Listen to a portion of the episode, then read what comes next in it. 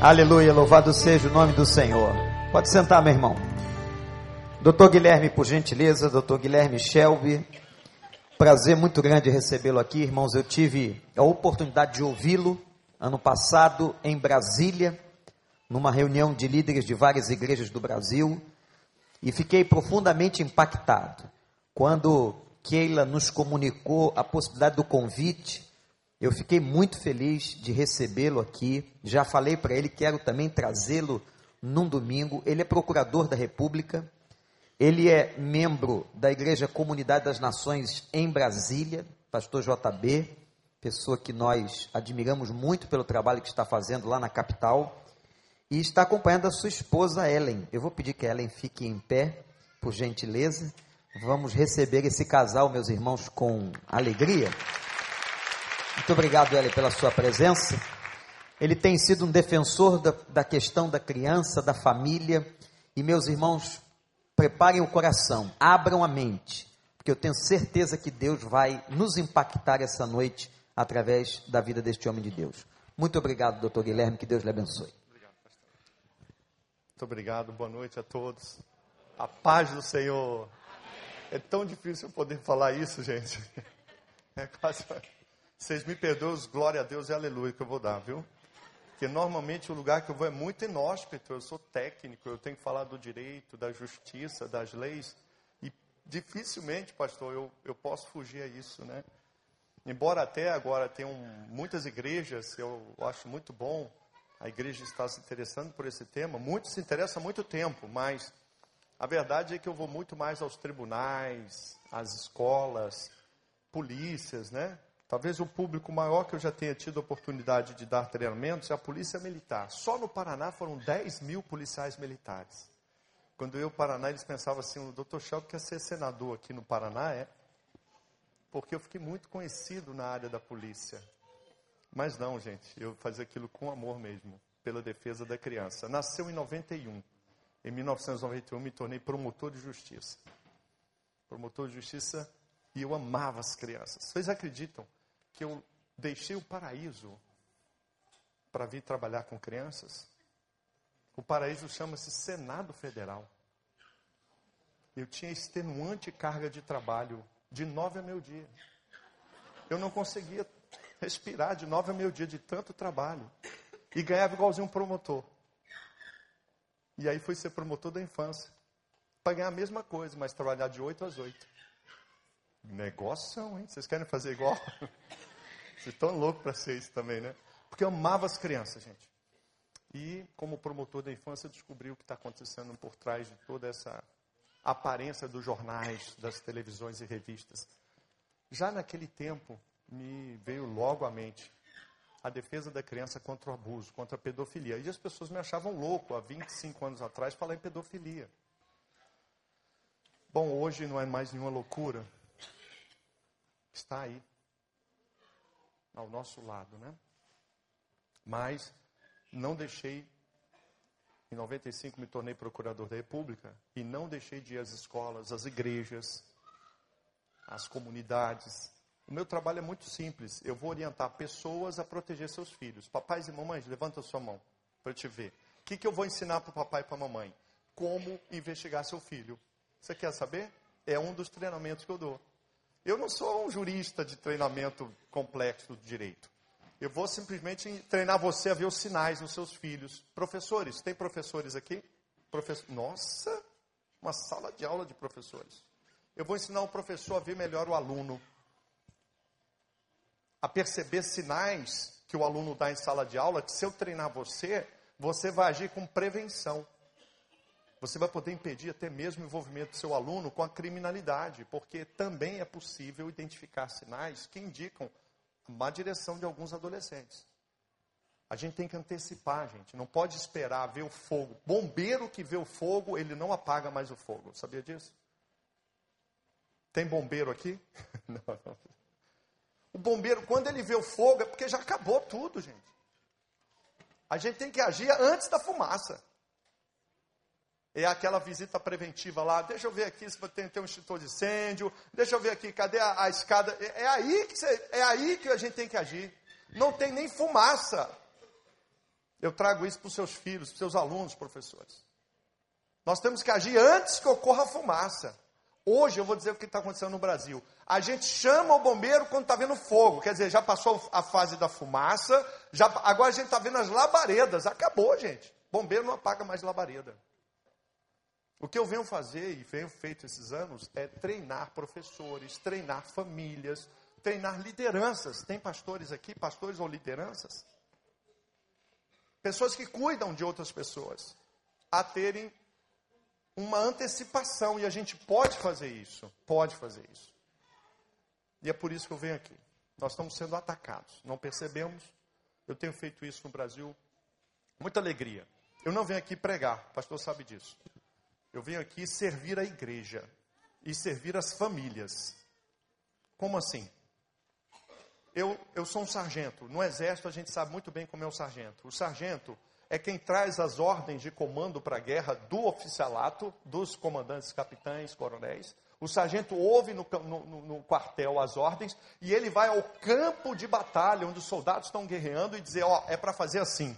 Sargento é esse elo entre o oficial e o soldado lá. Quem que é soldado? Pai e mãe é soldado. Quem está me entendendo aqui? Poli professor é soldado. Policial é soldado. Quem está lá lidando com crianças, cuidando de crianças concretamente é soldado. Então eu venho trazer orientações práticas. Nesse caso aqui, o objetivo da nossa palestra será a terrível, o terrível ataque que as crianças estão sofrendo. A erotização abusiva, ilegal das crianças nas mídias e nas políticas públicas de educação, nas escolas. Vocês não estão sabendo, pais, mas seus filhos estão sendo erotizados em sala de aula. Nós não estamos sabendo, mas estão. Vamos ficar sabendo disso hoje. Eu vou mostrar algumas fotos difíceis. Eu sei que tem crianças aqui, não é? Olha aí, vê se tem criança do seu lado aí. Abaixo de 12 anos. Tem? Então nós vamos passar. Eu vou fazer isso, pastor. Eu vou passar bem rápido a imagem. Algumas imagens eu vou passar mais rápido do que eu deveria para evitar que a criança fique olhando, porque são imagens eróticas. Não, não abusivas assim, a ponto de, de serem. São desenhos animados eróticos, que estão nas revistas infantis. Estão no Discovery Kids. Estão na Disneylândia. Erotizaram a infância. E eu vou ter que mostrar essas cenas para vocês. Então, eu venho aqui, na verdade, é, é, deixar alguns conscientes, porque não estavam sabendo, e aqueles que já estão conscientes desse terrível acontecimento cotidiano nas escolas e creches, cotidianos nas mídias, cotidianos em revistas dirigidas à criança. A criança está sendo erotizada até nas revistas infantis. Então eu vou mostrar e dizer ao mesmo tempo, minha pedagogia é muito assim, eu vou mostrar o fato e em seguida eu já dou o porquê ilegal. Então o armamento que eu venho dar para vocês Lembra que eu sou sargento? Quem lembra?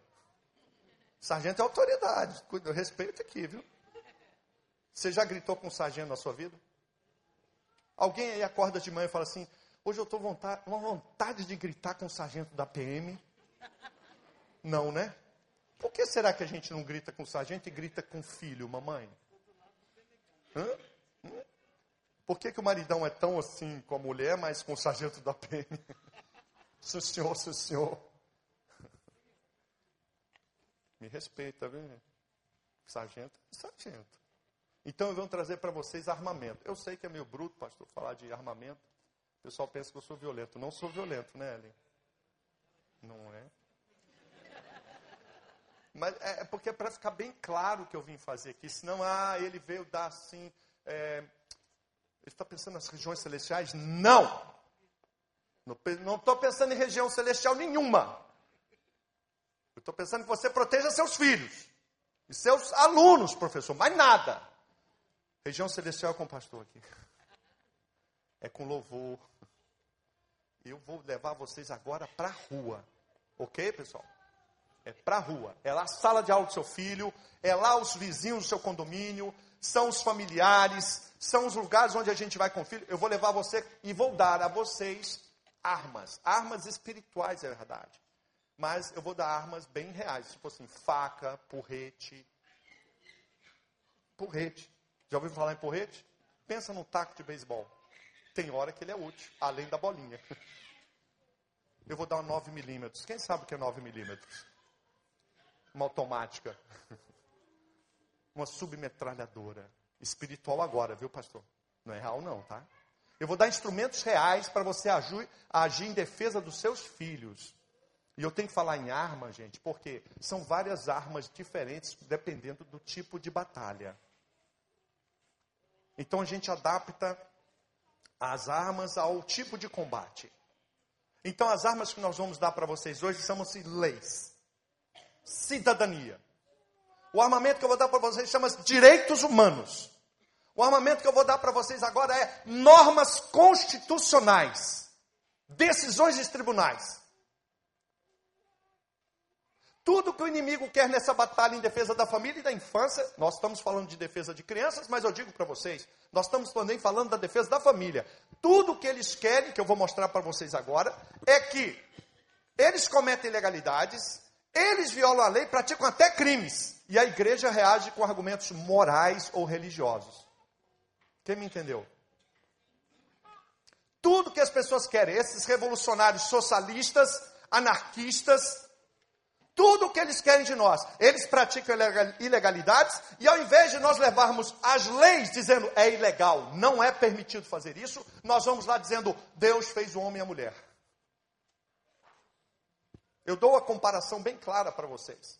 É como se uma mulher fosse vítima de uma violação sexual. Entendem isso, gente?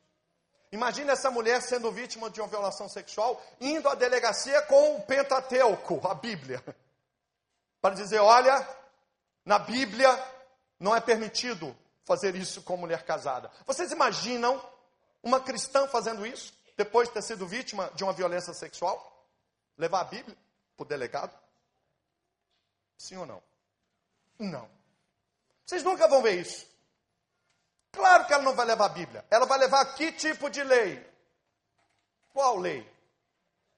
Código Penal. É crime.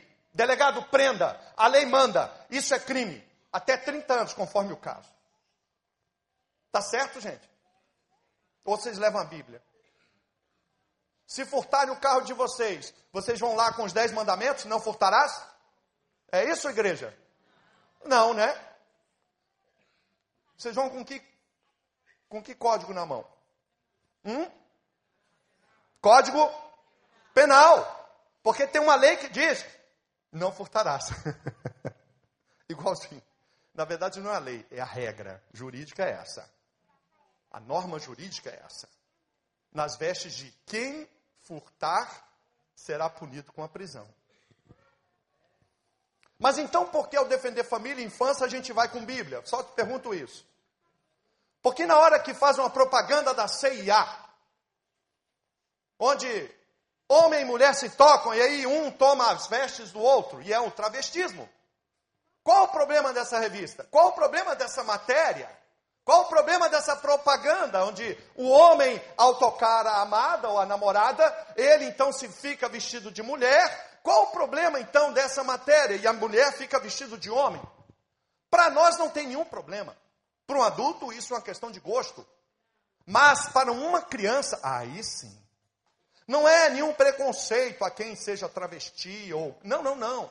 A questão é que uma criança exposta a essa imagem, diz a psicologia, está sendo abusada, porque é um tema impróprio. Você induzir a criança a usar a roupa que não é compatível, culturalmente sim, mas não é compatível à sua identidade biológica de sexo.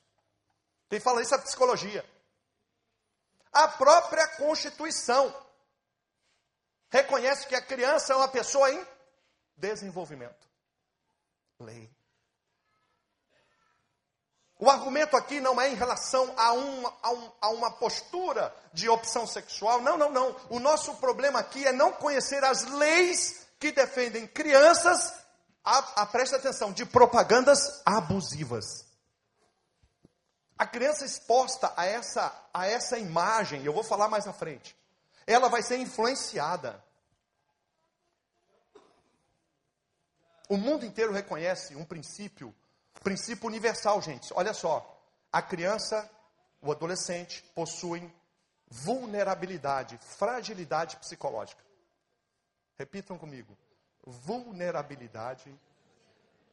Vulnerabilidade psicológica. Ou então, fragilidade psicológica. Grave, como eu resumo isso?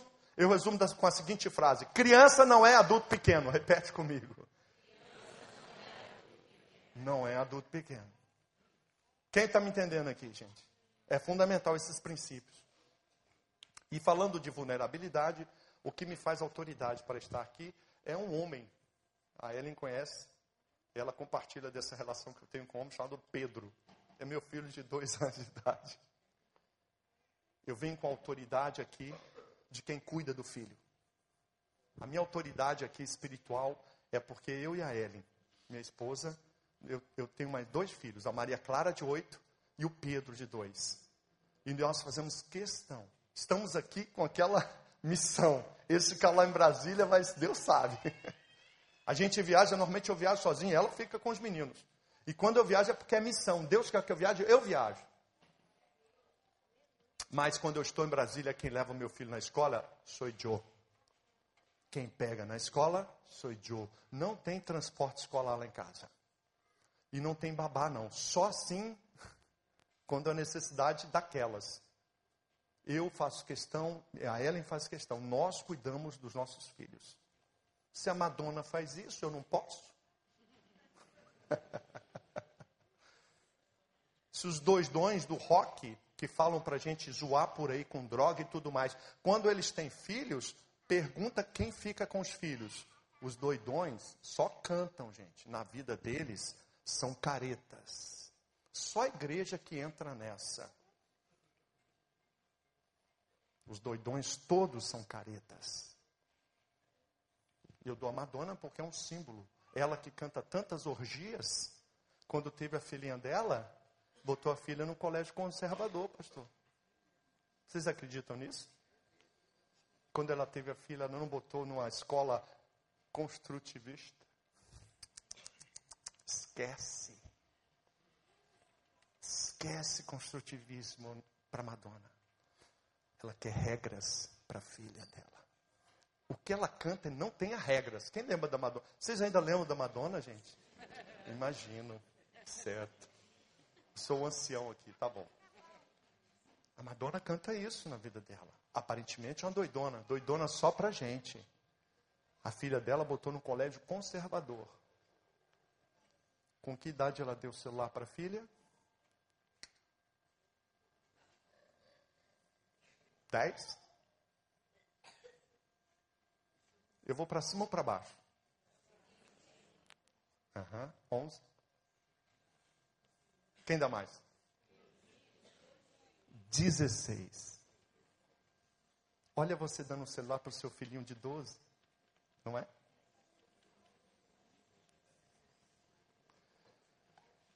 Eu ainda me penso, será que a Marie-Louise, filha da Madonna, será que ele ouviu as músicas da mãe? Eu acho que não, a mãe não deixava.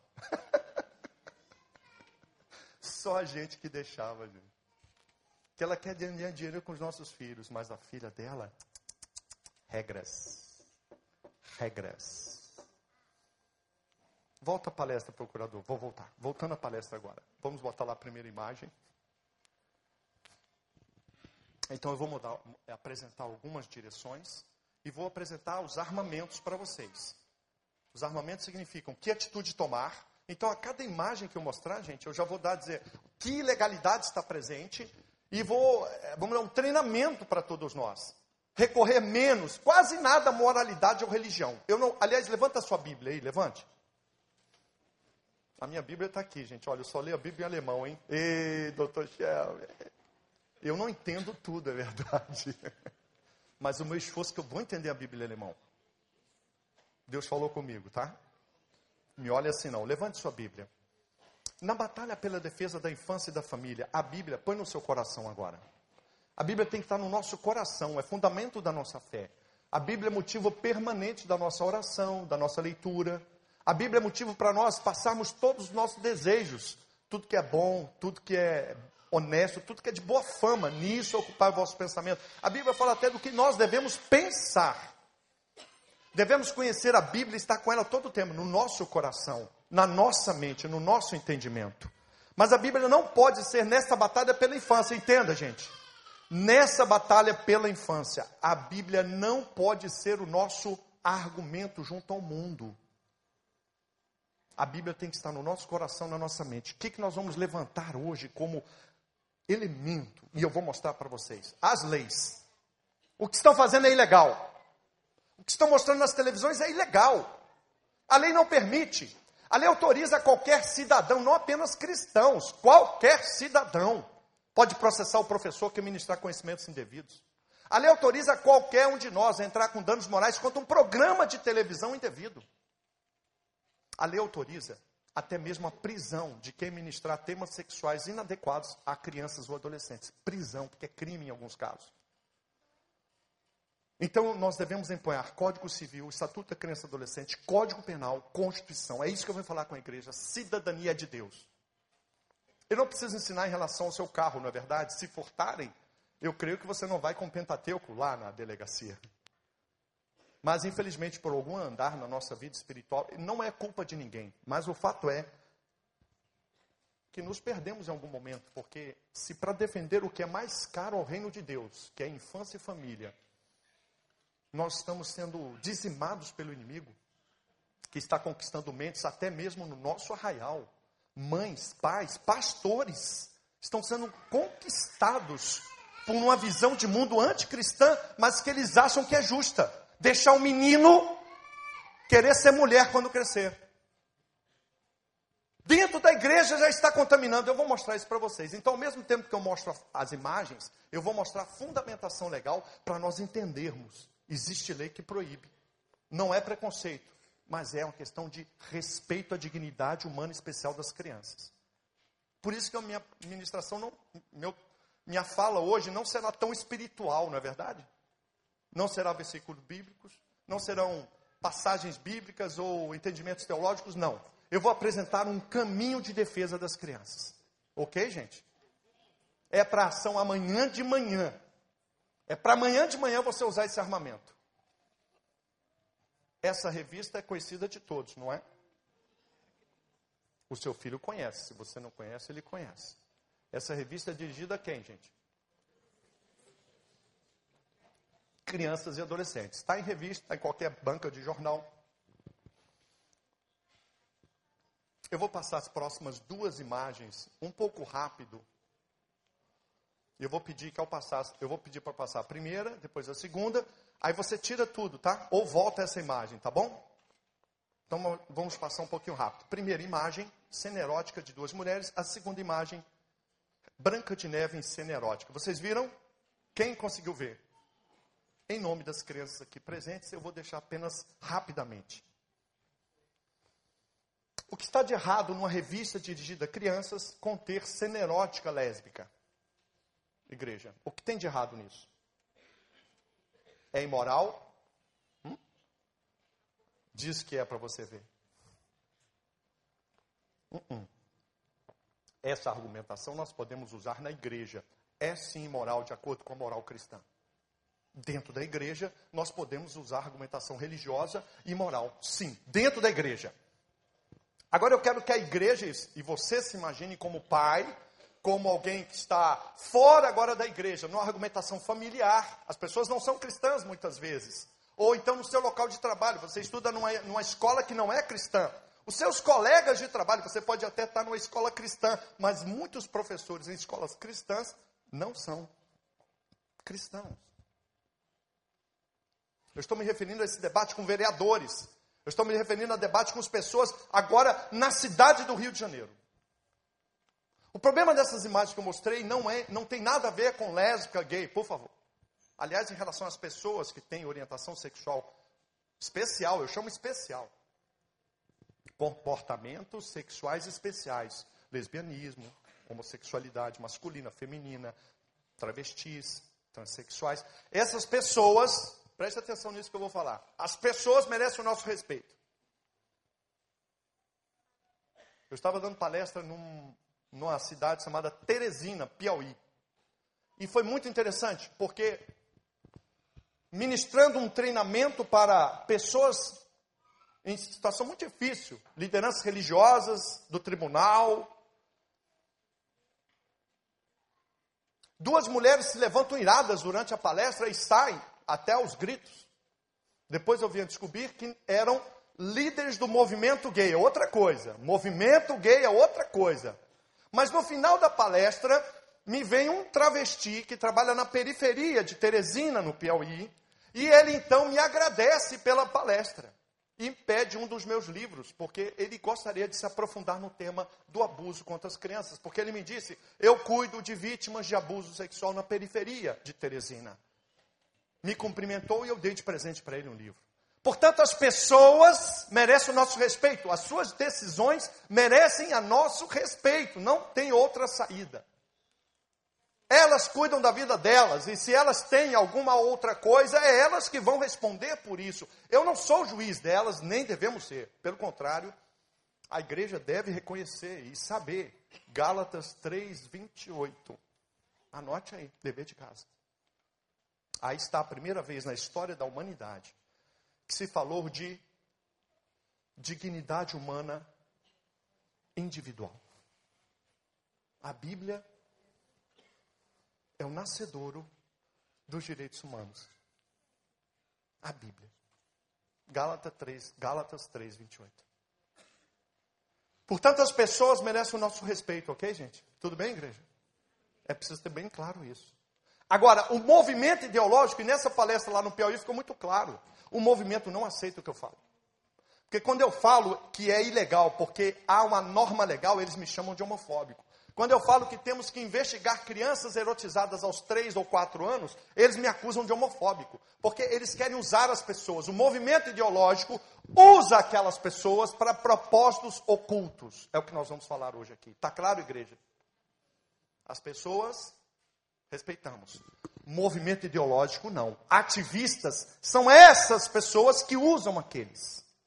Esses aqui têm propósitos ocultos que nós vamos descobrir hoje. Voltando então, as duas imagens que nós vimos contemplam exatamente a erotização. A ilegalidade daquelas imagens está em duas normas. A primeira norma, o artigo 79 do Estatuto da Criança e Adolescente. Eu vou dar para vocês uma norma fundamental nessa batalha. O Estatuto da Criança e Adolescente, Lei 8.069-90. É lei. Lei é conselho, gente? É conselho? Não. Lei é o quê? ordem. O Estatuto da Criança e Adolescente determina, artigo 79, as revistas, as revistas, publicações dirigidas ao público infanto-juvenil deverão respeitar os valores éticos da família. É boa essa lei, gente? Está dizendo que uma revista uma publicação dirigida a criança ou adolescente deve respeitar os valores éticos da família. Lei no Brasil, pessoal, não é conselho, lei. Aquelas imagens estão respeitando essa lei, gente? Estão? Não mesmo. Mais do que isso, artigo 78, parágrafo único, mesma lei. Artigo 78, ele diz que todos imagens pornográficas ou obscenas em revistas têm que ser em material opaco para que as crianças não possam ver em bancas de jornal. Há uma lei que diz imagens pornográficas ou obscenas. É lei, pessoal. Quando fazem isso com uma criança, de numa revista dirigida a crianças e adolescentes, constar uma imagem obscena, pornográfica, aquilo viola a lei, mas não só essas leis, existe também no Código Penal. Apresentar imagens pornográficas. O encadamento pode ser diferenciado. Existem várias normas penais que punem a apresentação de imagens pornográficas ou eróticas. Mas não só criminalmente a questão está aqui, porque quando se apresenta uma imagem imprópria a crianças, como essas aí, não se trata apenas de uma violação da criança.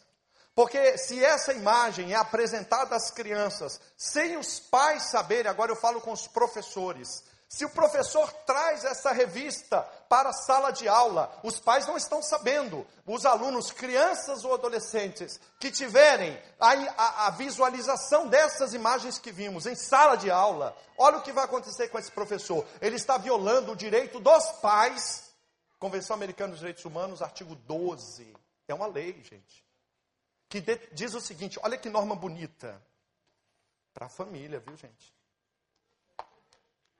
artigo 12, inciso 4.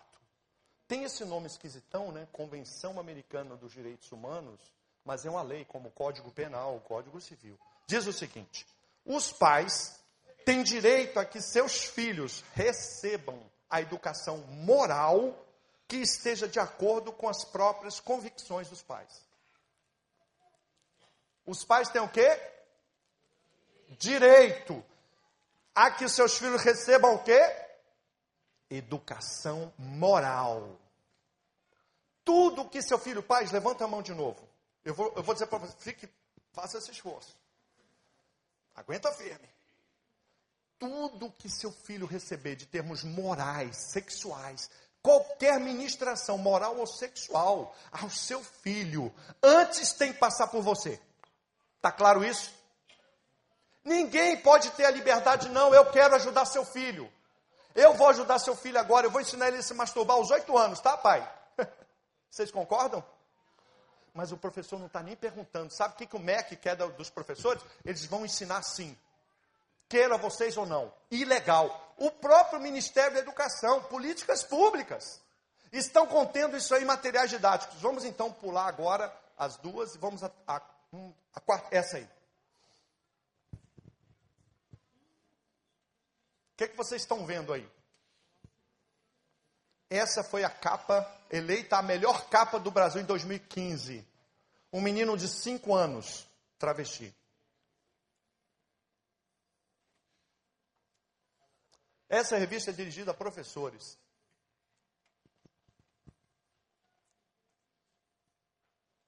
Uma das maiores editoras do Brasil, editora Abril. Vamos falar sobre ele? como lidar com a criança que se veste assim. O problema é ele estar vestido assim, gente? Hã? Não. O problema é por que, que ele se veste assim. Ele foi tocado por um adulto? Ele foi estimulado por alguém a ser assim? Agora, olha como eles são levianos, assim, a leviandade da pedagogia. Essa é a pedagogia moderna dos movimentos ditos progressistas. E mais grave que isso, uma reflexão sobre sexualidade e gênero. Sabe o que essa matéria está dizendo? Essa aí é a formação dos professores nos últimos 5 a 10 anos no Brasil. Sabe qual é? É normal um menino ser menina. É normal deixar crianças, meninos, beijarem meninos na boca. Existem grupos de treinamento enviados pelo MEC para falar para os professores: deixem as crianças e suas brincadeiras sexuais. Então, seu filho vai para a creche aos 5, aos 6, aos 4 aninhos, e sabe o que, que o professor vai fazer? Se um menino começar a beijá-lo, vai deixar. Você não sabe disso, pai. Estão sendo enganados.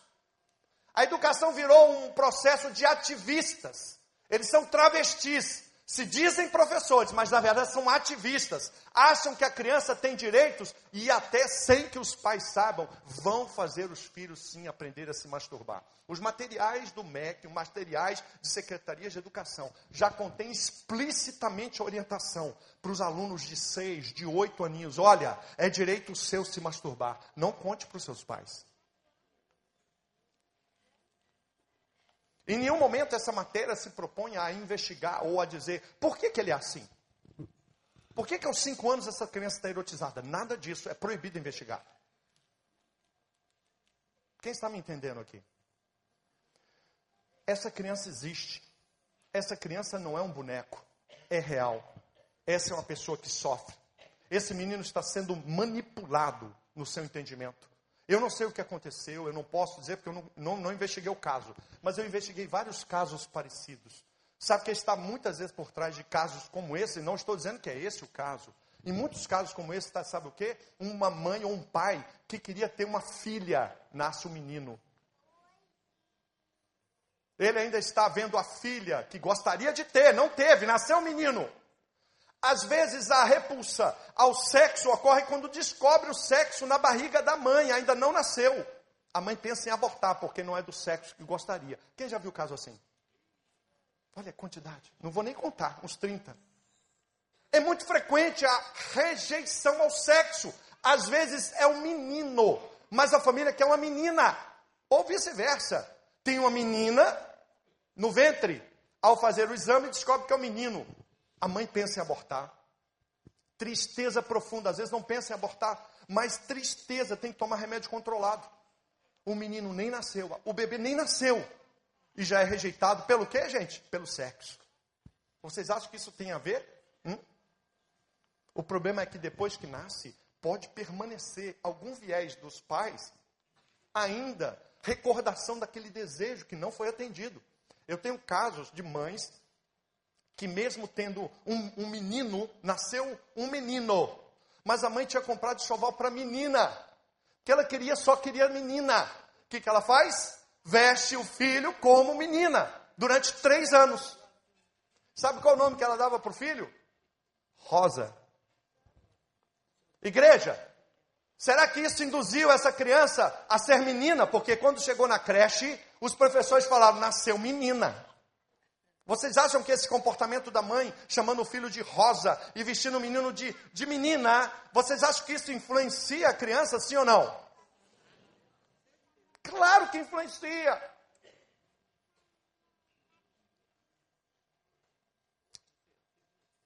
A OMS fez um estudo sobre a influência das imagens nas decisões e comportamentos das crianças. A OMS é a Organização Mundial da Saúde. E ela fez um estudo chamado Smoke Free Movies from Evidence to Action. Smoke Free Movies. Entre lá no YouTube, não tem tradução. E nesse estudo da Organização Mundial da Saúde, é a ONU, viu? Logo no início, constata, é categórico o estudo em dizer que as imagens influenciam diretamente as crianças.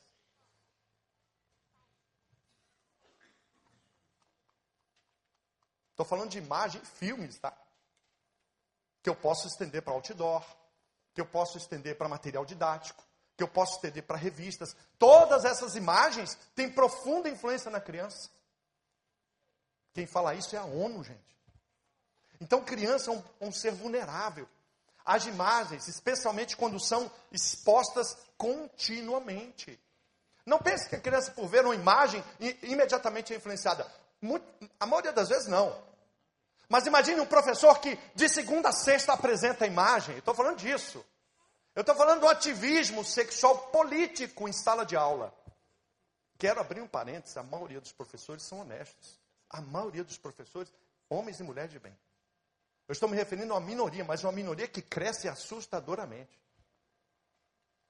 Porque não respeitam as leis. Próxima imagem.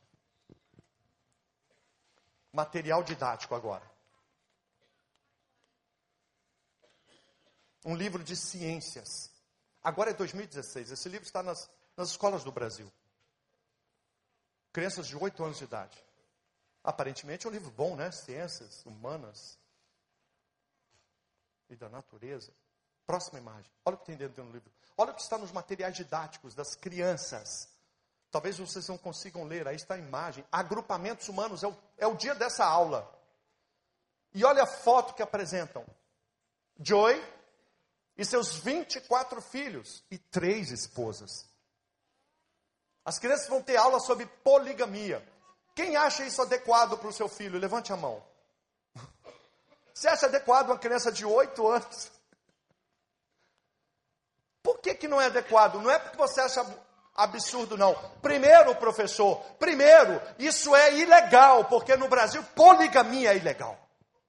Segundo, esse tema é abusivo ao entendimento das crianças. Eu trago, depois vou falar para vocês, os estudos do Conselho Federal de Psicologia, dizendo que até os 12 anos, eu estou falando que esse material didático é para 8, e, a, e, o Conselho Federal diz que até os, a, somente aos 12 anos a criança constitui uma capacidade de lidar com temas complexos. O próprio Ministério da Justiça, ao regulamentar os programas de rádio e TV e a sua classificação indicativa, o Ministério da Justiça não autorizaria um filme com esse conteúdo. Há um parâmetro público que é a classificação indicativa do Ministério da Justiça. É ilegal. E há um outro fundamento também. Os pais não estão sabendo disso. Quando o professor ministra esse conhecimento sem o conhecimento dos pais, violam o direito da família na formação moral dos filhos. Quem está me entendendo aqui, gente? É ilegal. Porque as famílias estão sendo enganadas. O pai está achando que o livro é de, é de, ciência. O pai acha que o menino vai estudar matemática. O pai acha que o menino está na escola estudando ciências. Ele acha que o filho está aprendendo idiomas. Nada disso. Ele está sendo ativado eroticamente. Uma mãe me pediu que eu desse esse testemunho para vocês. Eu trago uma carta de Goiás para o Rio de Janeiro. Fala para todo mundo o meu caso. Ela tem dois filhos. Repentinamente, numa noite, o filho passa mal, tem que ser levado ao hospital. Quando chega, o médico faz uma intervenção, é feita uma intervenção cirúrgica. O, médico então procura, o, o, filho ficou, o filho mais velho ficou na, na sala de cirurgia e recuperação. O médico pede então para falar com a mãe: Mãe, o seu filho está passando por um problema muito grave. Ou ele mantém relações sexuais contínuas, diárias, ou se masturba compulsivamente, quase perdeu os testículos.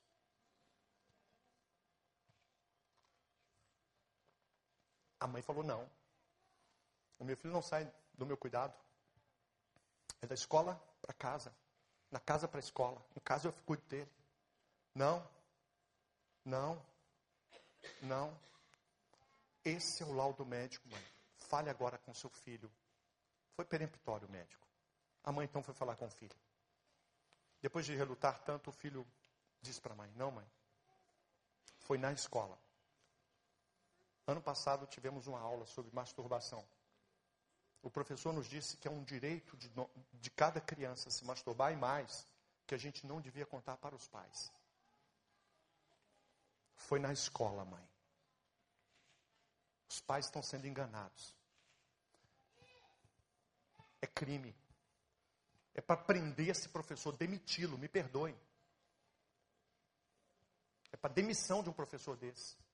Eu estava no Rio Grande do Norte, Está acontecendo na escola da gente. Vocês estão achando que está acontecendo só lá? Não, é aqui. É no recreio, no Rio de Janeiro, pastor. Porque fazem isso e abusam do segredo. Quem está lá na sala de aula com seu filho de 8 anos? Quem? Você? Você fica lá? Seu filho está sozinho. Eu estava no Rio Grande do Norte, professor de geografia. Passa um filme, sabe de quê? Pornografia. Sala de aula. Esse pastor fez algo diferente, viu? Eu bato palma para ele. Porque o normal é o quê? A frase normal de liderança espiritual. Qual é? Quando sabe de um problema que envolve família. Hã? Nossa, repete. Mais alto. Vamos orar. Não é isso? Vamos orar pode significar muitas coisas. Até orar. Vamos orar pode significar não estou interessado no seu problema. Vamos orar pode significar problema seu, mãe. Vamos orar pode significar se vira. E vamos orar, vamos orar pode significar vamos orar. Repitam comigo, vamos orar. Qual vamos orar? Qual deles? Você tem que perguntar para as pessoas. Quando você traz uma questão de abuso contra a criança, quando você traz uma questão de violação de direitos dessa magnitude e alguém fala, vamos orar, você tem que perguntar, me diz uma coisa, qual vamos orar? Não estou nem aí, se dane você, o tema da infância não me interessa, ou é orar mesmo? Esse é o padrão, tá? Top espiritual brasileiro. Vamos orar. Vamos orar? Sim vamos orar. Mas vamos na delegacia. Mas vamos prender esse safado. É para ter vergonha na cara. Porque quando dá um probleminha na igreja, pastor, eu sei que não é o seu caso. Mas quando dá um probleminha na igreja, não vamos orar não. chama o bombeiro para limpar aqui esse cano que estourou. Por que, que não ora na hora que arruma o cano? Vamos orar sobre o cano. É tão espiritual. Entende o que eu estou dizendo? A gente escolhe essa espiritualidade assim do, é, abstrata para exercer em alguns momentos. Não dá, pessoal. A vida toda é espiritual. Vamos orar sim, mas nós vamos agir, porque agora eu sei que é ilegal. E esse pastor lá do Rio Grande do Norte, ele agiu. Quando ele viu, a, a, a mãe procurou, trazendo o link da internet do filme pornográfico, lembra? Era uma aula de geografia, o professor passa um filme pornográfico para alunos de 11, 12 anos. Crime.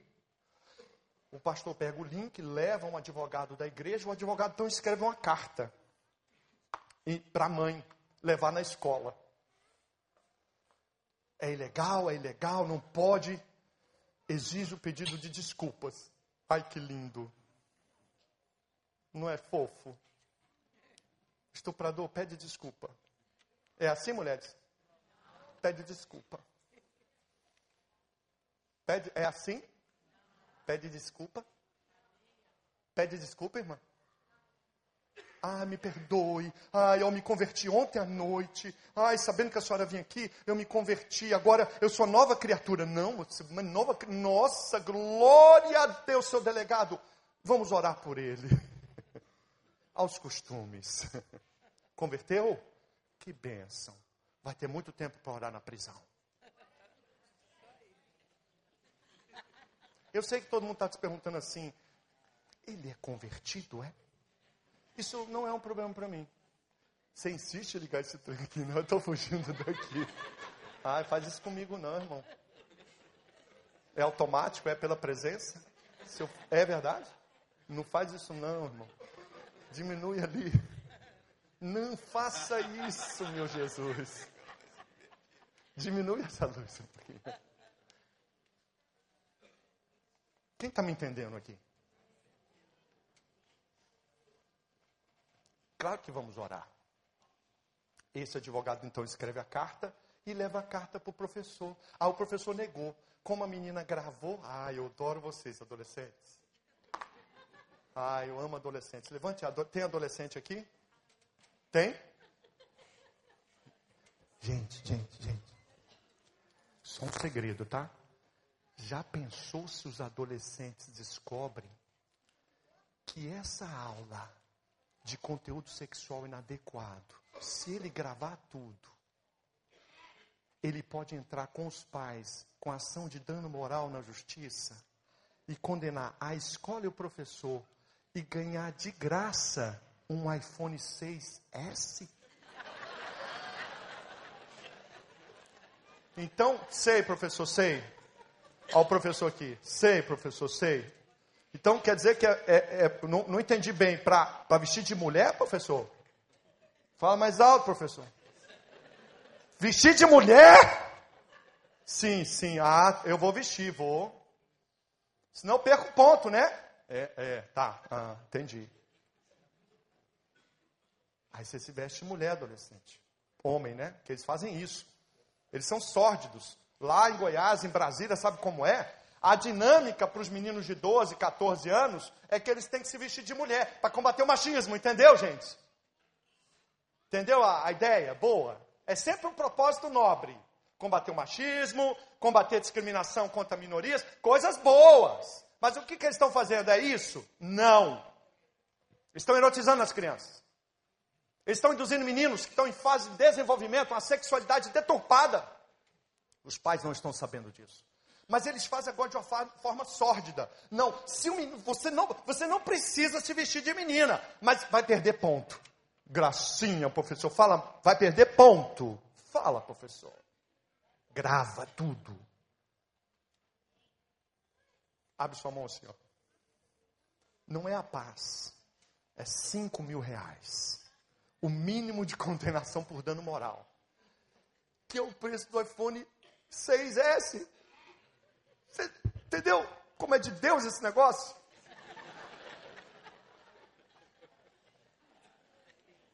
É de Deus demais, iPhone S, 6S, sei lá o nome desse negócio. Cai do céu e você, além disso, vai impedir abuso com outras pessoas. É de Deus ou não é, pessoal? Eu não cobro nada. Você pode até me ligar do seu iPhone S. Procurador, eu dou meu número. Olha, eu estou ligando do iPhone S. Sabe o que significa esse iPhone S, gente? Quando a gente começa a condenar professores abusivos que praticam ilegalidade. Sabe o que significa esse iPhone 6S? Significa que o Rio de Janeiro vai estar se limpando. Entendeu, pastor? Ele vai ser um marco. Eu não quero que vocês ganhem nada de professor, porque eu espero que a maioria dos professores comecem a abrir a boca e dizer: não, esse material é ilegal. Próxima imagem. Ele vem desse lugar aí, ó. Ministério da Educação. Presidência da República. Secretaria de Direitos Humanos, preste atenção, nunca vão usar cláusulas, vim aqui erotizar as crianças. Não, eles não falam isso. Eles vão dizer assim: olha, defesa de direitos humanos, vamos combater o bullying. Lembrem-se disso. As erotizações na educação sempre virão sobre a marca de cláusulas nobres: combate à discriminação, educação sexual das crianças, prevenção de doenças sexualmente transmissíveis. Mas o que de fato fazem? Próxima imagem, olha lá, um guia escolar de prevenção ao abuso. Olha o número 5, o que está dizendo ali? Direito Criança tem direito ao prazer sexual, gente? Claro que não. Criança é uma pessoa em desenvolvimento. Ela tem direito a, a ser protegida de quem diz que ela tem direito ao prazer sexual. Porque esse é o princípio da pedofilia, doutor, mas está no MEC exatamente. O que os pedófilos defendem é o seguinte: a criança tem direito ao prazer sexual. Quando eu mantenho relação sexual com a criança, diz o pedófilo, eu estou exercendo o direito ao prazer sexual dela. Quem está me entendendo aqui? Isso já está nos documentos do MEC. Isso aí é ilegal. As leis devem ser respeitadas em todo o território nacional, inclusive nas escolas e salas de aula. Entendeu, igreja? Não é questão de moralidade. São leis que estão sendo violadas. Leis da vulnerabilidade psicológica da criança, leis do direito da família na formação moral dos filhos, leis que protegem a criança de ou, é, imagens obscenas, pornográficas, de, de, de imagens ou revistas ou publicações que violem os valores éticos da família. A lei está do nosso lado. A lei está encharcada de evangelho. Olha o, a convenção americana que eu li para vocês. Os pais estão desrespeitando as leis. O que, que o inimigo quer de nós? Porque não conhecemos essas normas que eu mencionei, o que, que ele quer de nós? Que a gente use a Bíblia, que a gente use argumentos morais quando ele pratica crimes. Por isso que eu fiz uma comparação para vocês verem o ridículo. Quando uma mulher é vítima de uma violência sexual e ela vai com a Bíblia. Não, por que então vamos, na defesa da família, abdicar dessas leis a nosso favor? São leis, são leis, tem decisões de tribunais. Eu vou mostrar para vocês agora um filme, só para a gente ver o que de fato está acontecendo nas escolas. E com esse filme, nós vamos entender todo esse processo. Ok, gente? O filme está ok? Pode passar. Escola de Contagem. Em Contagem, na região metropolitana de Belo Horizonte, um Minas trabalho Gerais. escolar causou indignação aos pais de alunos de uma escola pública.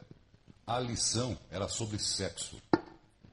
Um dever de casa com um assunto delicado e 27 perguntas para lá de embaraçosas. 27. O que é sexo oral? Como dois homens fazem sexo? O que é sexo anal?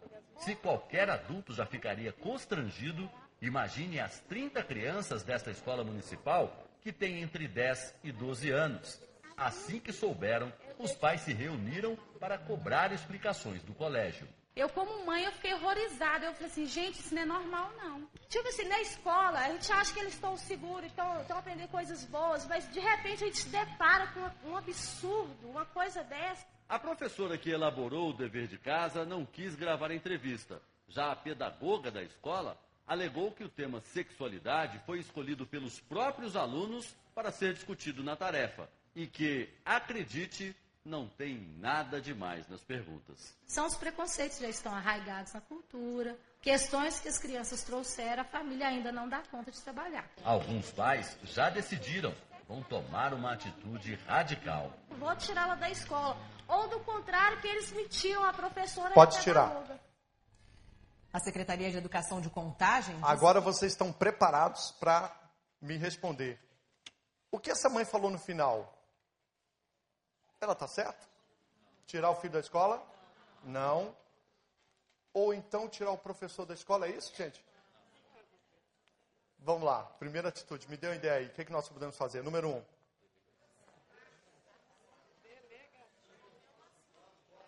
Processar a escola. Eu gosto de dinheiro. Gosto de dinheiro. Olha ali, ó. Profeta. Processar a escola e o professor, porque você viu ali, a coordenadora disse: é preconceito desses cristãos fundamentalistas religiosos que nós temos que quebrar os tabus. Uhum. Diz mais, professora. Faça prova. Nada de ir na escola brigar, não. É isso mesmo. É isso, faça a prova. Primeira alerta, antes de começar a dar essa orientação, faça a prova de tudo. Grave as crianças, pegue o material didático, pegue os exercícios como esse aí, que é uma, a parte, é uma folha de papel que foi mandada com os alunos. Faça a prova. A professora pode ser processada, danos morais. Danos morais. Primeiro, ao, aos alunos, porque ao expor os, as crianças a esses temas sexuais abusivos, houve violação da dignidade humana especial da criança. Segunda vítima, a família. São duas indenizações, são dois afones. porque também a família, porque quando a família foi, quando a criança foi submetida a uma aula de conteúdo moral e a família não foi autorizada, não autorizou essa aula, a família também teve uma violação. Os pais podem pedir dano moral. Artigo 12, inciso 4 da convenção que eu citei para vocês. Número 3, crime. Nesse caso aí é crime. Não vou fazer um enquadramento penal aqui, são várias normas penais. Os advogados sabem o que fazer. Tem advogados aqui?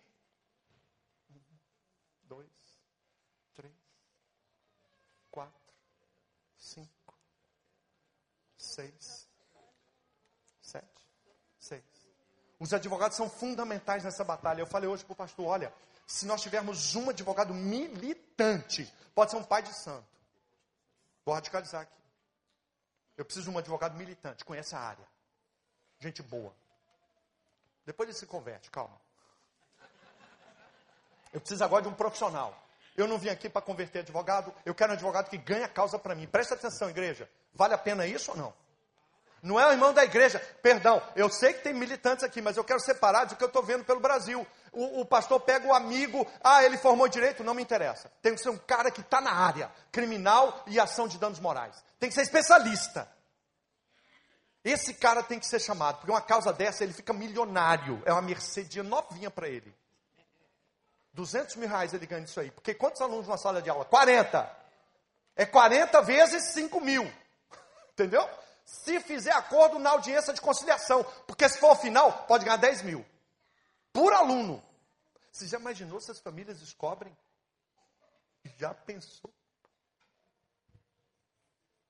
Os advogados sabem o que fazer. Precisamos acionar os advogados. Crime, não é isso? Houve crime praticado pela professora. E quarto, ação de improbidade administrativa. Essa professora que deu essa aula aí deve ser demitida representação ao Ministério Público. O Ministério Público conhece a lei.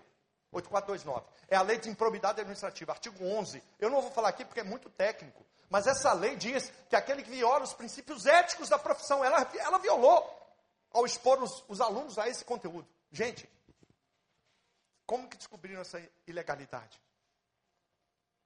Por sorte, semanas depois, uma mãe percebeu a, a filha de 9, 10 anos alterou o comportamento.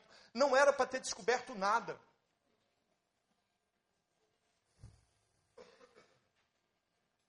Coisa mais espiritual agora, eu digo para vocês,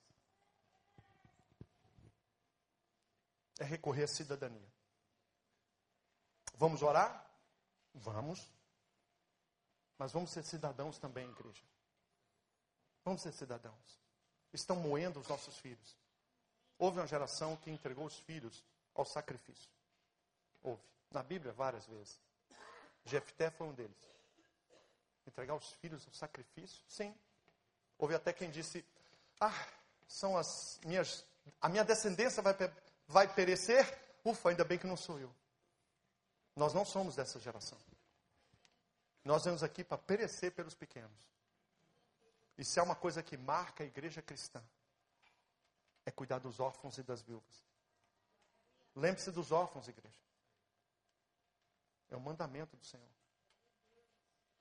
Não fazemos isso por qualquer outro motivo, senão por amor. Amor até pelos que estão nos perseguindo. E hoje eles escolheram que vão perseguir ao cristianismo, não nas ruas, não nas igrejas, pastor. Eu tenho uma fala de Satanás para a igreja. Vocês vão falar assim, nossa, você está com intimidade. Não, não é isso. É que ele fala para as igrejas: Eu não quero seu dinheiro, só seus filhos. Vocês vão entregar os seus filhos ao sacrifício? É isso que eu estou entendendo? Quanto vale seu filho?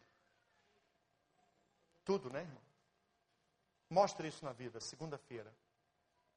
Mostre isso segunda-feira na escola dele. Você vai lá com conhecimento. Você vai lá com. Por favor, não vá como aquele. O irmão mais novo de Joabe. Esqueci o nome dele. Que foi para o combate sem armadura e sem armamento. Isso que está acontecendo conosco. A gente vai com combate sem armadura e sem armamento. Perece, gente. Vai perecer. Melhor não ir. Ou nos preparamos para lidar com esses armamentos, com essa argumentação cidadã ou não vamos para o combate. É melhor não ir, porque vamos perecer. Eu quero dizer para a igreja, para as famílias e para o pastor: ainda há tempo. Ainda há tempo. Está se levantando um grupo, é pequeno. É, não é nem uma, uma nuvem do tamanho da mão de homem, não. É um vaporzinho. É um vaporzinho que está surgindo aí. Mas são homens que estão se levantando. São pastores que estão chamando pessoas para falar: Eu quero treinar o meu povo. Eu quero me colocar aqui nesta cidade, não é Brasília, é a escola do seu filho. Quem tem filhos aqui de novo, levante a mão. A batalha é lá. E agora eu venho trazer a estratégia prática. Dei os artigos de lei, não todos, mas alguns, e a estratégia prática. Primeiro, conhecer. Conhecer em detalhes. No YouTube tem um monte de vídeos meus, tá, gente? Está lá, vários. Assiste, é treinamento. Os treinamentos estão lá. Eu trago materiais aqui também. Estou trazendo para vocês um kit. Pastores, professores e quem lideranças. Levante a mão. Professores e lideranças. Eu trago um kit para vocês. É um kit básico. São os livros fundamentais para a gente entender a defesa, especialmente professores e lideranças. O kit manual do professor. Tudo o que precisamos saber sobre leis nas escolas. Isso aqui é segurança para que a gente possa agir, proteger estando protegido. Eu trago o livro que esse é fundamental, como lidar com loucos. Quem tem sido loucos esses dias aí? Malucos. Nós estamos lidando com embriagados. Todas essas lideranças que eu falei aqui são loucos. Imagina você que um muçulmano pretende matar gays numa boate. Ele liga para a polícia e diz: Vou matar em nome do movimento muçulmano. Mais do que isso, esse muçulmano já teve contato com um homem-bomba que foi para a Síria, ele era americano. O que matou as, os gays em Orlando? Ele teve contato com um homem-bomba que foi à Síria e matou centenas também, se, se explodindo com, com, com bombas. O pai dele é talibã, defensor do mais, mais profundo radicalismo muçulmano, tudo religioso. Esse cara entra e mata assim, 49 pessoas e fere outras tantas. O mundo todo se apressa em negar qualquer vinculação religiosa ao caso.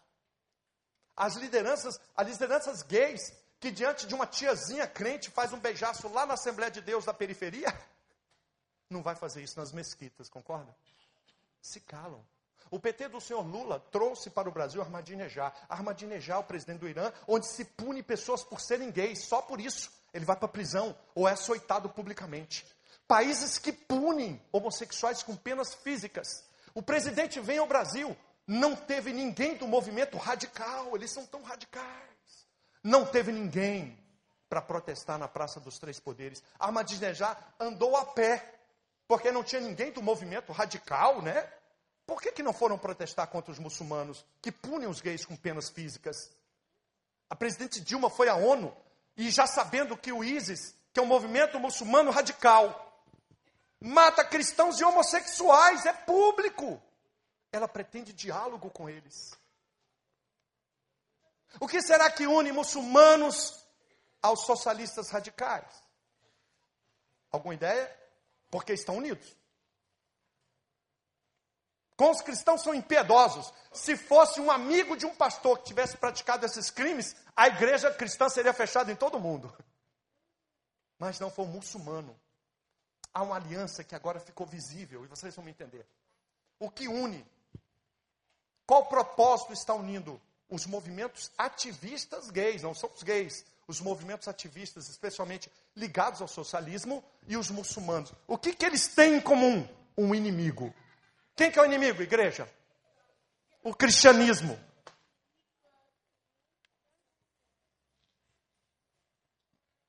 Quem está entendendo o que eu estou mostrando aqui? Eles têm em comum o cristianismo como inimigo. É por isso que se calam diante de um, foi uma ação, não é o muçul, eu não estou aqui criticando a religião muçulmana, não. Não estou criticando aqui a religião muçulmana, nada disso. Mas são radicais muçulmanos, sim ou não, igreja? É público. Mas não, a imprensa brasileira todinha se cala. São terroristas, terroristas uma ova. São terroristas muçulmanos. E é até bom que se diga isso, sabe para quê? Para saber se tem algum muçulmano contra. A gente precisa saber quem é quem. Então houve um silêncio e mostra exatamente essa união entre o socialismo e os muçulmanos. Nós precisamos, lidar com essa gente. São feiticeiros. Eles fazem mudar. São loucos também. Muitos deles são loucos. Então eu também trago aqui o material Como Lidar com Loucos. E trago dois livros, gente, que são fundamentais. O amarelo, Educação Sexual para Crianças. É a palestra todinha que eu dei aqui com muito mais elementos. O livro amarelo. Fundamental para a gente argumentar. E o livro preto, Conflitos de Violência na Escola. Para a gente lidar com o professor do nosso aluno, do nosso filho. Os professores do nosso filho, gente, têm uma influência sobre ele que você não imagina. Então nós precisamos aproximar dele, mas não só apontando o dedo. Eu não quero que vocês cheguem lá, olha, professor, eu tive uma palestra. Não é apontando o dedo, gente. É abraçando. Quem está me entendendo? Mas sabendo.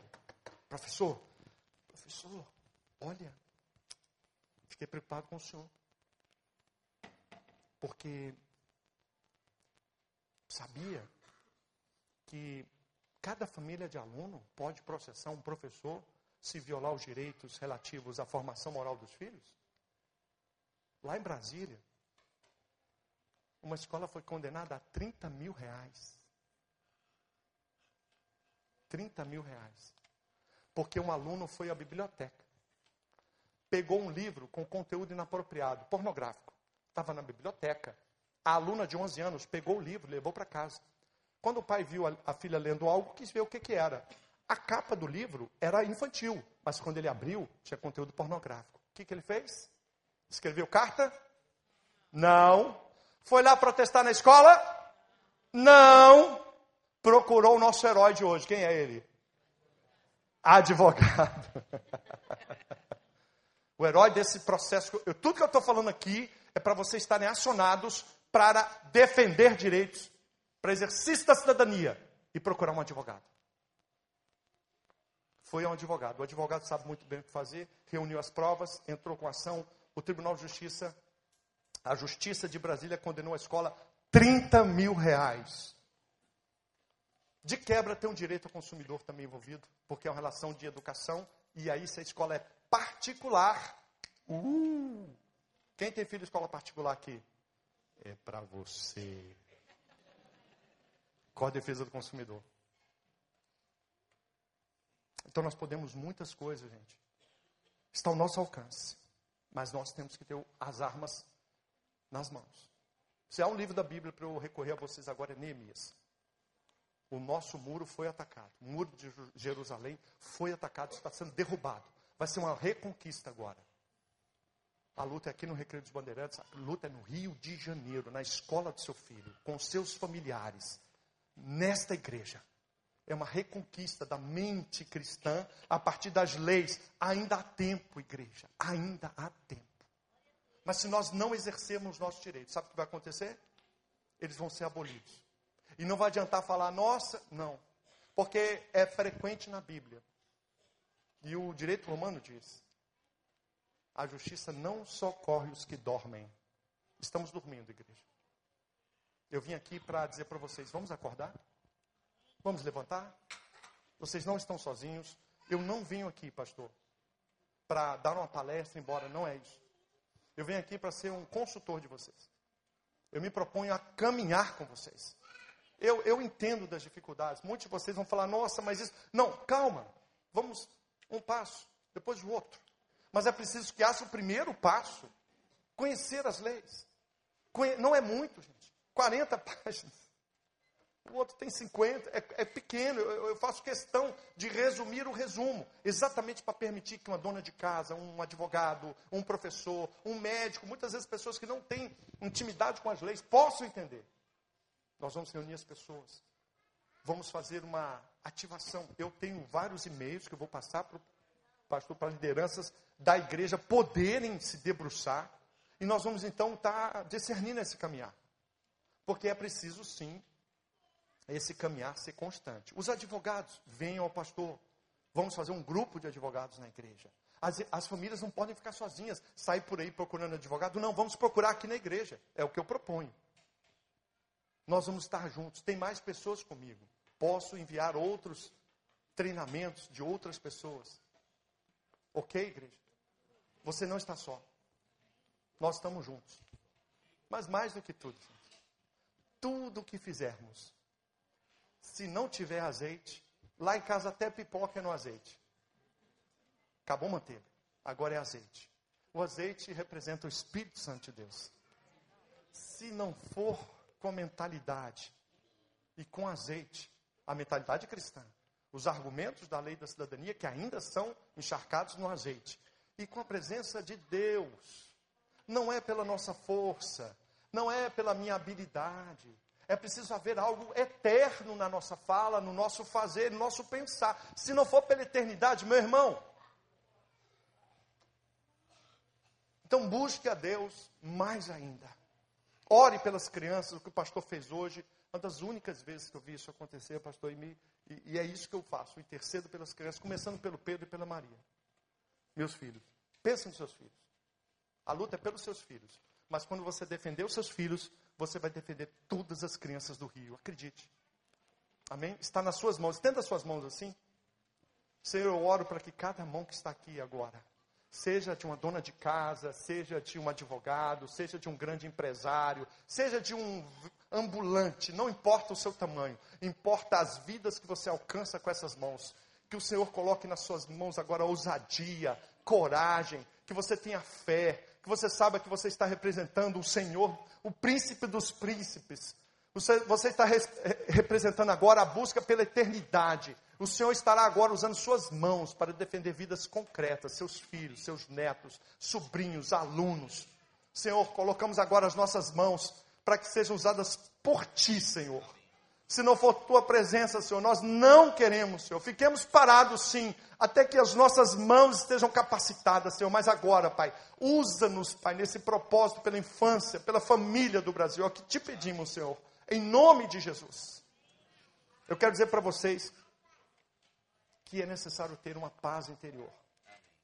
Quem estiver ferido, e a marca de ser ferido, estar ferido, é exatamente quando você não tem proporção você talvez só fale daquilo, talvez você não pense em outra coisa. Então, se você é casado, esteja em união com a sua esposa ou seu marido. Não haja sozinho. Amém? Amém? Nunca andamos sozinhos. Se sua esposa não está convicta de que esse é o seu chamado, vai orar. Não vá, volte. Retroceda. Só vá para essa batalha os casais unidos, marido e mulher. Não vá sozinha, mulher. Se seu marido não não disser embaixo, estou contigo. E se ele não está dizendo isso, tudo bem, vamos orar, porque devemos estar em unidade, porque o ataque maior é contra a família. E não há causa superior aos da nossa casa. Lembram lá de Timóteo? Os da nossa casa. Amém? Eu esqueci de falar uma coisinha para vocês, o DVD azul, gente. Esse é o meu trabalho, proteger crianças do abuso. Não tem mais a ver com isso, com o que falamos aqui, mas eu queria muito exortar vocês que cuidam de crianças. Esse DVD azul são oito histórias de violência contra crianças. São historinhas animadas para as próprias crianças assistirem. Portanto, a gente ministra para crianças. Se você é professor, para os alunos. Papais e mamães, você pode dar, usar essas revistinhas para os seus filhos crianças. As crianças assistem, por exemplo, a, a historinha do abuso sexual. É muito interessante. Porque é trabalhado de tal forma que a criança não veja a gravidade, entende? Abuso sexual é coisa grave. Aqui é trabalhado da seguinte maneira: carinhos esquisitos. Essa é a expressão que a amiguinha conta ao revelar para a professora na historinha que a aluna sofreu carinhos esquisitos. Então a criança é colocada num ambiente onde ela percebe, e muitas, as que passaram por isso, é a grande mérito desse DVD. Infelizmente, chegamos tarde às vezes. Muitas crianças que passaram por isso, quando assistem as historinhas, elas levantam o dedinho. Professora, isso aconteceu comigo. Nesse momento é importante que você tenha uma maturidade de não mostrar para ela a sua tristeza, mas você vai tirá-la daquele momento, não vai deixar que ela exponha em público. O que essa revistinha vai fazer? O que esse DVD faz? Dá voz às crianças. É o meu último trabalho. Talvez até com aquela. aquela eu, eu esgotei minha função.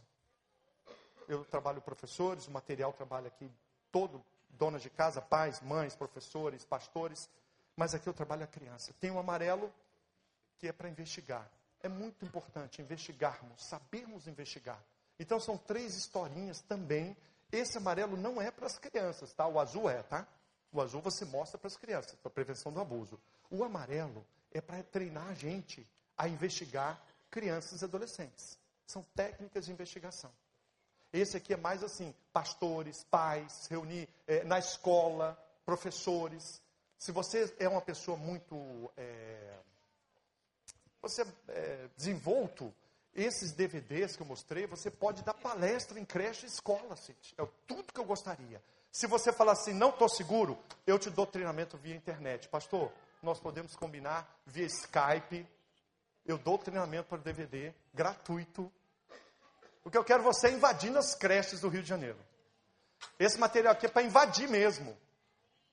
Para chegar lá e falar, olha, damos, treinamento para professor. Uma dona de casa, você está falando, não, pode ir. Se você é uma pessoa que tem desenvoltura, você já tem autoridade de mãe, esposa, não se acanhe.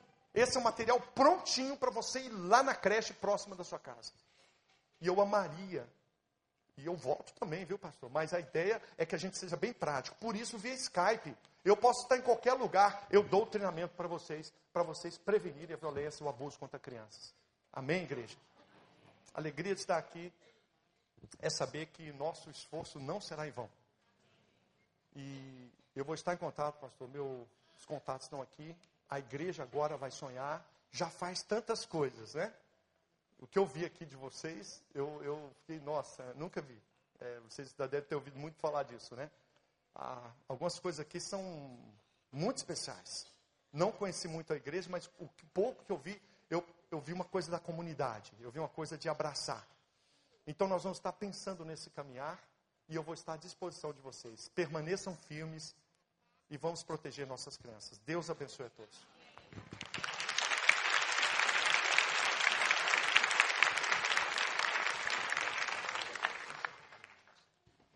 Vamos ficar em pé, irmãos? Fique aqui, por gentileza. Vou convidar a sua esposa, Ellen. Meus irmãos, Talvez o único pecado, dentre tantos, sobressai os nossos olhos, diante de toda a palestra e esse momento tão inspirador. O pecado da omissão. Como muitas vezes nós somos omissos. Deixar de fazer, deixar de denunciar, deixar de ter uma voz profética. Isso é tão pecado quanto qualquer outro ato equivocado diante da palavra de Deus. Eu louvo a Deus por esse privilégio que a nossa igreja está tendo, por essa oportunidade, por essa riqueza. E eu também louvo a Deus porque nos últimos anos, Deus tem levantado homens e mulheres nesse país que nos trazem esperança. Nesse mesmo encontro em Brasília, onde estava o Dr. Guilherme, estava também, estava também o Dr. Deltan Dallagnol. E tantos outros, procuradores, juízes, gente nova, que está fazendo a gente acreditar que ainda tem jeito. Com oração, com ação e com determinação. A igreja foi chamada para ser uma voz profética. E não para vivermos no oba-oba, que alguns querem viver nos templos. Que Deus tenha misericórdia de nós. Mas agora eu gostaria de convidá-los a que nós oremos por essa causa, mas oremos pela vida desses irmãos. Eu imagino, estava imaginando ali, o quanto de perseguição deve sofrer um homem como este, como Deltan, como Sérgio Moro e como alguns que têm se levantado nessa nação. Que o Senhor possa protegê-los. Porque a Bíblia diz que se o Senhor não guardar, em vão vigia a sentinela. Que Deus guarde a vida de vocês, a casa de vocês, porque eu imagino os ataques que o diabo tem empreendido contra a vida dos irmãos. Ele está deixando esse kit todo para a igreja, mas o irmão tem algum desse material aí para venda, tem lá fora. Vamos orar. Eu pediria que a igreja pudesse estender a sua mão para cá. Cheguem para cá, meus irmãos. Vamos orar pela vida deles, pedindo ao Senhor que possa guardá-los e que o doutor Guilherme continue sendo um porta-voz do Senhor por onde passar. Meu Pai, muito obrigado por essa noite. Nós tivemos um impacto tão grande, Senhor. Tantas imagens, tantas notícias tristes que estão acontecendo nas escolas, nas creches do Brasil. Tem misericórdia dessa nação, Senhor.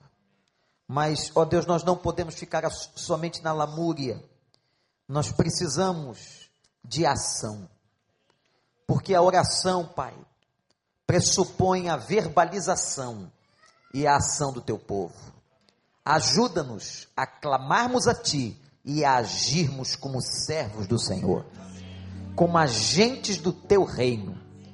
E eu suplico agora pela vida desses homens, ó Deus, que o Senhor tem levantado nesta nação para lutar por essas causas, para falar com ousadia, como nós ouvimos aqui.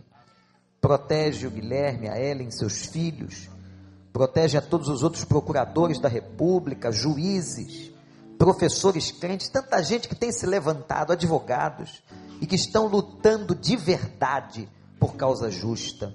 Protege-os e guarde-os, Senhor. E nós suplicamos, traz um avivamento a essa nação, no meio do teu povo para que esse mundo saiba o mais rápido possível que Jesus Cristo salva. Nós oramos em nome de Jesus. Amém. Você pode agradecer a eles a presença deles aqui. Muito obrigado, gente. Deus abençoe. Pastor Franco, Joel, recebam esses irmãos aqui por gentileza.